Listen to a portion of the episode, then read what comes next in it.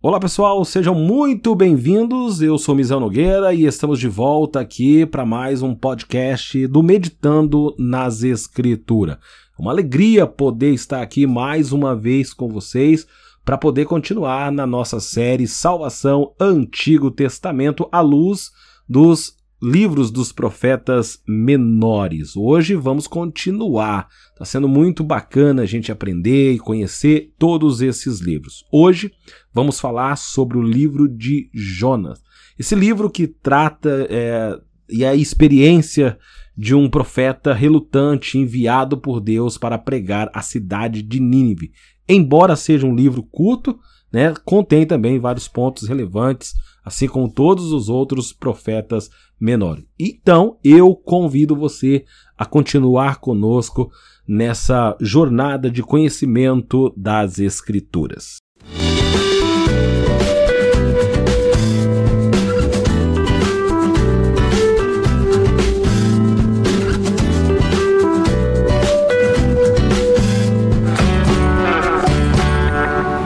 Esse livro ele procura destacar sobre a desobediência de Jonas. O livro começa com Deus ordenando a Jonas que vá a Nínives e pregue contra a cidade devido à sua maldade. No entanto, Jonas ele desobedece a Deus e foge na direção oposta, embarcando em um navio para Tarsis que, que acontece no meio da caminhada? Acontece uma grande tempestade e um grande peixe ali vai engolir Jonas. Vamos lá. Enquanto Jonas está no navio, Deus envia uma tempestade violenta e os marinheiros lançam sortes para descobrir a causa dessa tempestade.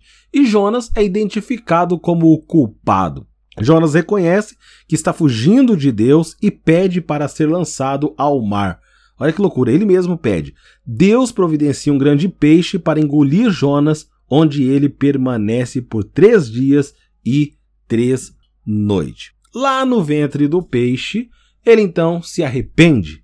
Jonas clama a Deus uh, em profundo arrependimento e ele reconhece sua desobediência e promete obedecer às instruções de Deus. Após três dias, o peixe o vomita Jonas em terra firme.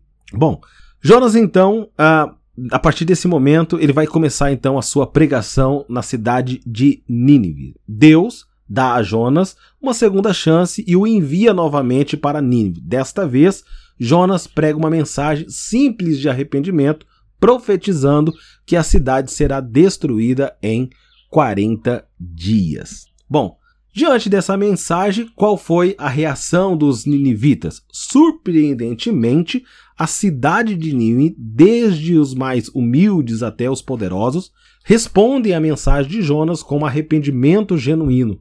Eles jejuam, se vestem de sacos de cinza e clamam a Deus por misericórdia. Deus vê o coração sincero dos ninivitas e decide então não destruir mais a cidade, pelo menos naquele momento. Né? A frustração de Jonas, então, vai aparecer nesse momento. A reação misericordiosa de Deus deixa Jonas descontente. Ele se senta fora da cidade esperando ver o que acontecerá com os ninivitas. Deus faz crescer uma planta para dar sombra a Jonas, mas ele depois a, a, a faz murchar, o que deixa o ainda mais irritados. Olha só, Jonas então é enviado para aquela cidade Nínive tem um histórico de uma cidade violenta, um pecado é, uh, extremamente é, agressivo diante da santidade de Deus, e, e Jonas prega essa mensagem. E o povo, por pela misericórdia, acaba se arrependendo. Então, uh, Jonas sai fora da cidade depois de anunciar a palavra, esperando que a cidade fosse destruída. Mas o que acontece? Uh, foi que Deus não destruiu porque o povo se arrependeu. O que, que acontece? Jonas agora fica nervoso, é, uh, frustrado, porque Deus agora está tendo misericórdia de um povo que se arrepende. Então, o que, que ele vai fazer? Ele vai questionar a Deus contra os propósitos de Deus. A, a frustração de Jonas e sua reação mostram como ele lutam com o plano de Deus.